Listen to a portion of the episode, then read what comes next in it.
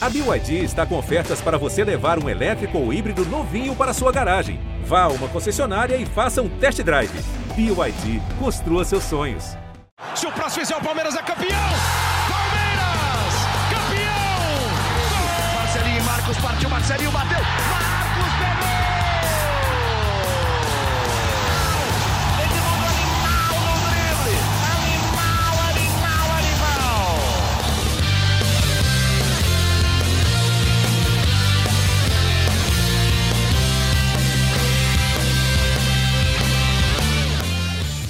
Fala, torcida palmeirense, aqui é o Henrique Totti. Começa agora a edição 138 do GE Palmeiras, o seu podcast exclusivo sobre o Verdão aqui no GE. Neste sábado tem Palmeiras e Corinthians no Allianz Parque, às 19 horas. E é um derby diferente. Os dois rivais foram eliminados da Copa do Brasil nessa semana, então esse clássico tem um peso ainda maior. Para falar sobre esse derby, eu estou aqui nesta sexta-feira ao lado de Felipe Zito e Thiago Ferri, setoristas do Palmeiras e, assim como eu, vacinados, né, amigos? Tudo bem com os senhores? Vamos falar um pouquinho de Palmeiras e Corinthians? Felipe Zito. Sim, né? É um dia muito emblemático para a história do Palmeiras, para o torcedor do Palmeiras. É todo clássico contra, é, entre Palmeiras e Corinthians é especial para os dois lados, mas para o lado palmeirense tem uma coisa a mais o 12 de junho, né? Uhum. É uma data histórica para muito torcedor do Palmeiras, o título mais importante da história do Palmeiras, muito mais do que as Libertadores, até pela, pelo, por tudo que significou, né? É, aquela retomada do Palmeiras, o início de uma década é, de 90 é, gloriosa. Então é, é, legal ver mais uma vez, por, pelo lado do Palmeiras, é legal ver mais uma vez esse derby sendo disputado no dia 12 de junho. A gente até escreveu uma matéria que o dia 12 de junho representa uma boa arrancada do Palmeiras em 2016, quando foi campeão brasileiro, uma vitória no Allianz Parque, 1 a 0 gol do Cleiton Xavier.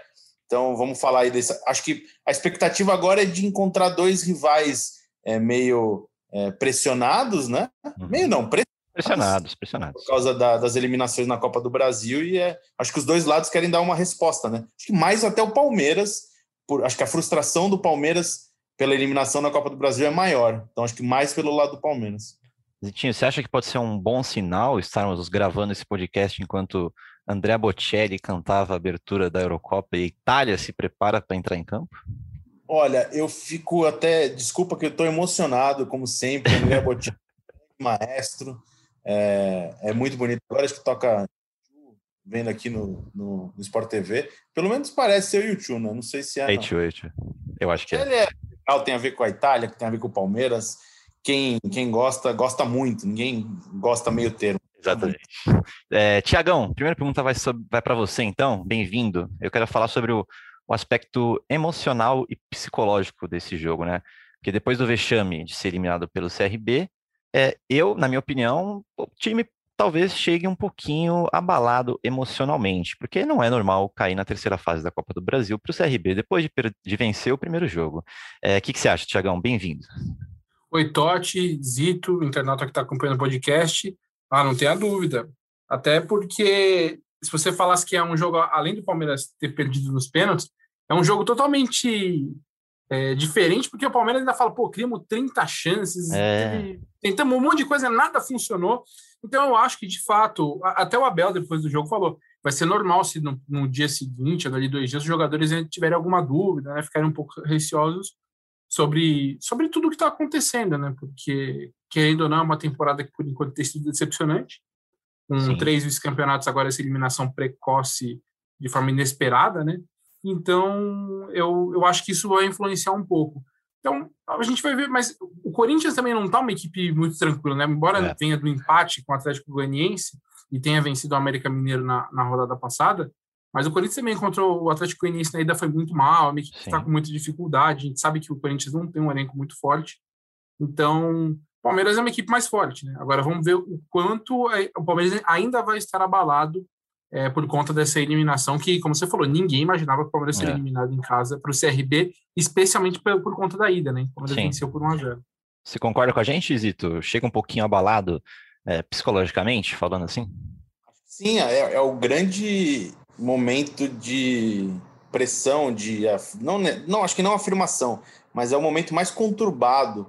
É que a gente tem que escolher bem a palavra, porque é, é muito difícil falar de um Palmeiras que há três meses estava ganhando Libertadores e, e, Copa do Brasil. Mas desde então o Palmeiras tem colecionado é, vices e eliminações.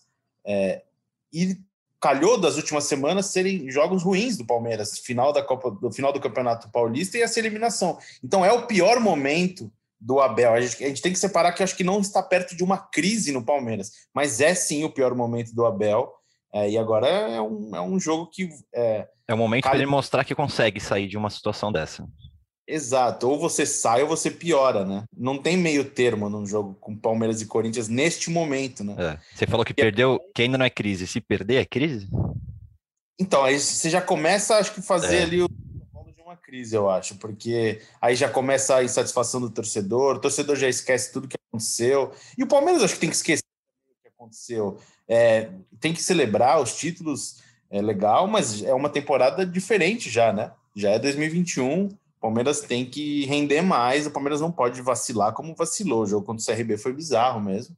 E agora é um Palmeiras e Corinthians. Agora a gente vê na semana que vem, a gente volta na segunda-feira para falar se é um começo de crise ou se o Palmeiras pode um pouquinho mais recuperado. Falando do jogo agora, o retrospecto recente do Derby é favorável para o Palmeiras, é, mas esse Corinthians do Silvinho, pelo que eu entendo de futebol, por fazer muitos tempos reais no site, né? Tenho que assistir os jogos também é, de todos os times aqui de São Paulo, tá jogando melhor que aquele Corinthians do Mancini. O Silvinho mudou para uma linha de quatro, passou a sofrer menos gols, não sofreu gol nas últimas duas partidas, deu uma boa melhorada, mas continua um time, não vou dizer fraco, mas continua um time confuso em campo. Aí a gente pega o time do Palmeiras que foi a campo naquele 2 a 0 em Itaquera, na semi do Paulistão. O Everton, Luan, Gustavo Gomes, Renan, Mike, Patrick de Paula, Felipe Melo, Veiga, Vitor Luiz, Luiz Adriano e Rony. Tiagão, a gente espera muitas mudanças. A gente tem mudanças, né? Isso é fato. Mas a gente espera mais mudanças desse time. É, para começar no gol vai ter que mudar, né? Sim. O Everton tá com a, tá com a seleção tá com a seleção brasileira. Uh, eu acho que a gente vai, eu acho que a gente vai ter uh, algumas mudanças sim. Eu vou pegar a escalação certinha aqui para eu olhar também para comparar. É, bom, a, a, zaga não tem muito como mexer, porque nesse momento o Abel tem poucas opções. Então acho que é. o Renan, pelo menos, permanece. O Kusevich está voltando a treinar, o Gomes está fora, né? É, e aí o Patrick também está fora por lesão. Então você vê, já são já basicamente quase meio time, né? Fora em relação àquela partida da, da semifinal do Campeonato Paulista. Eu, eu vou ser sincero, eu, eu não imagino que o Abel faça muitas mudanças em relação ao jogo com o CRB. Primeiro pela questão de que Palmeiras, querendo ou não, criou muitas chances, né? E por não, não ter tido muito tempo. Eu não, eu não vejo o Palmeiras tirando jogadores, porque também se o Palmeiras tira os jogadores que atuaram contra o CRB, vai dar uma cara de um time B, né? Porque se você tem Luiz Adriano jogando, Rony jogando, Scarpa, Veiga, Felipe Melo, você tirar esses jogadores, vai ser uma equipe B. O Palmeiras não vai jogar como equipe B nessa situação contra o Corinthians, ainda mais agora, depois de uma eliminação em que o calendário não é mais tanto um fator.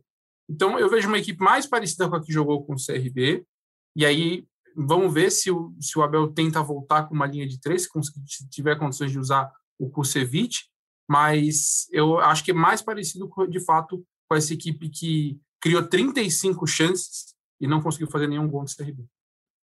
Zito, você acha que o Campinho ali, quando o Palmeiras divulgar a escalação, vai vir com aquela linha de quatro ou com três ah, zagueiros? É. É, né? Não, porque você não tem nem opção para zaga, para você montar uma zaga com três zagueiros hoje porque o Danilo Barbosa está machucado, o Alain Pereira tem toda essa situação é, com o é, preservado, até definir a situação na, com o Elas Verona da Itália. O Kusevich está voltando agora. O jogador que volta de lesão dificilmente entra é, no, no time.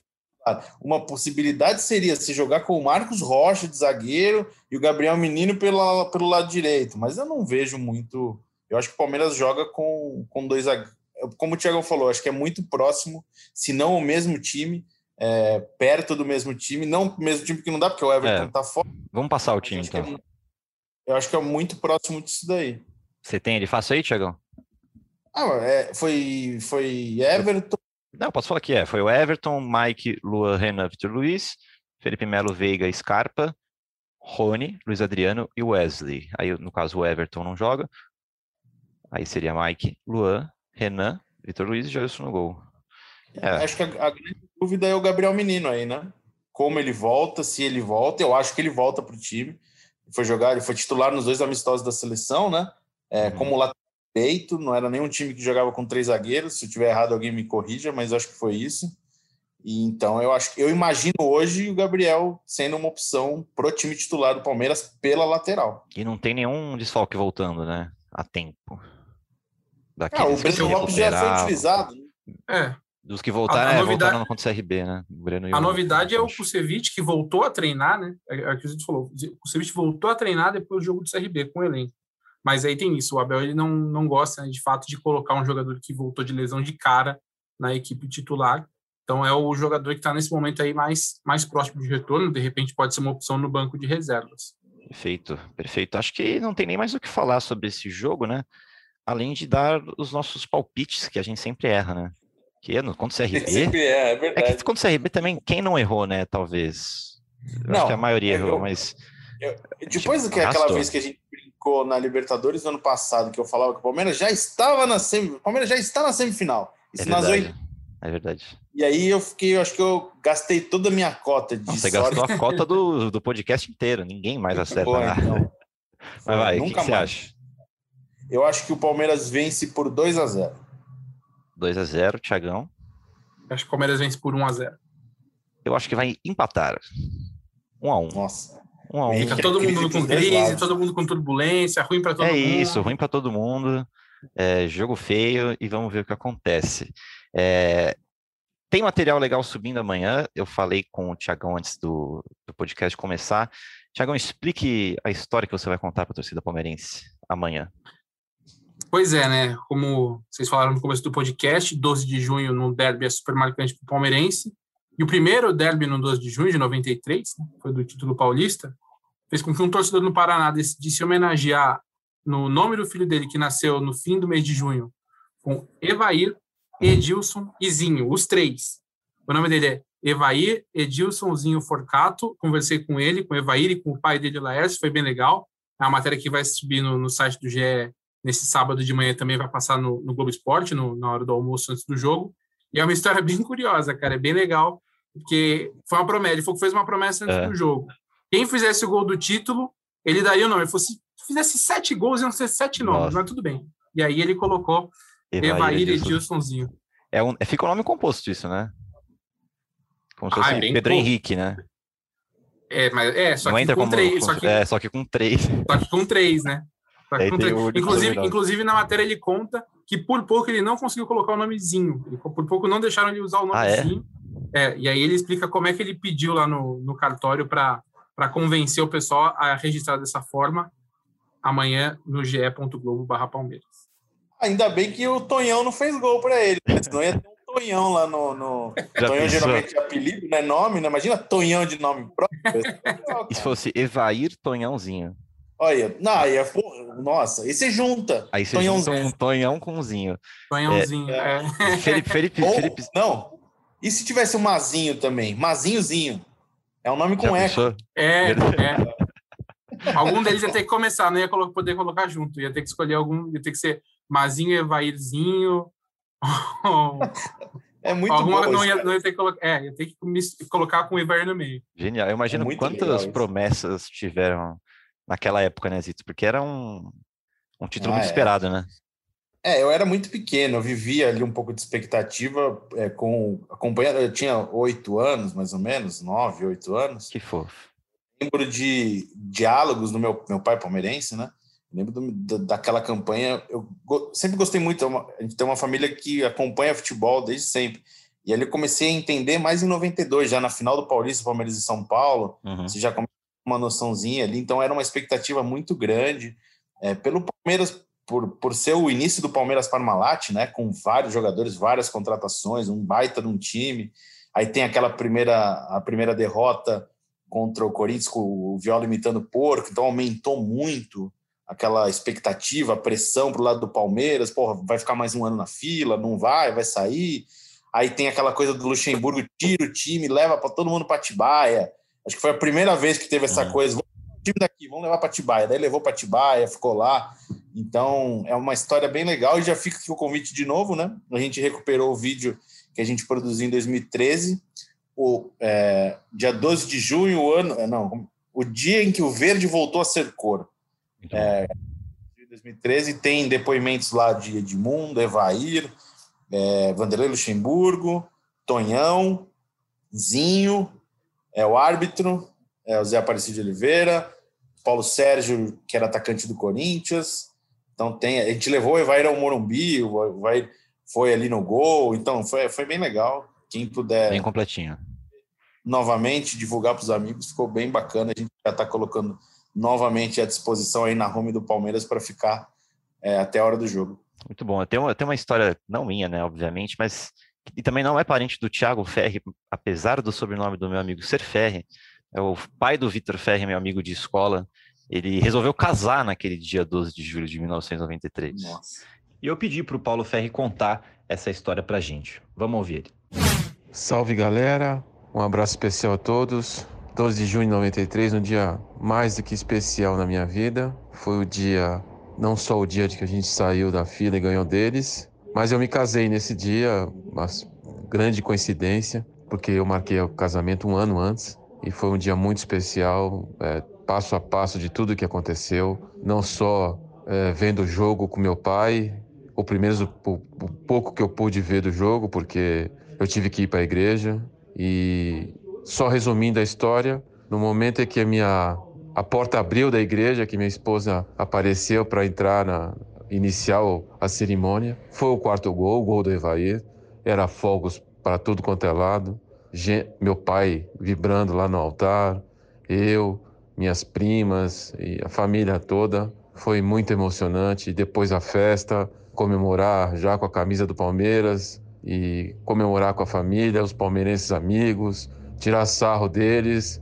Olha, foi demais, foi um sonho assim que, que é, se, se tivesse escrito por alguém não, não, não seria é, assim tão fácil de, de ser entendido, né? Coisas que a vida nos proporciona. Feliz demais, amanhã vou comemorar 28 anos de casado e 28 anos dessa vitória sensacional. Espero imensamente que amanhã a gente ganhe o jogo, porque é, é, um outro jogo no dia 12 de junho, eu não esperava essa na minha vida agora. Mas um forte abraço a todos aí.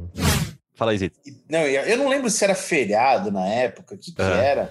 Aí tem um pessoal que, com uns amigos que contam que eles estavam no, na cidade de Serra Negra.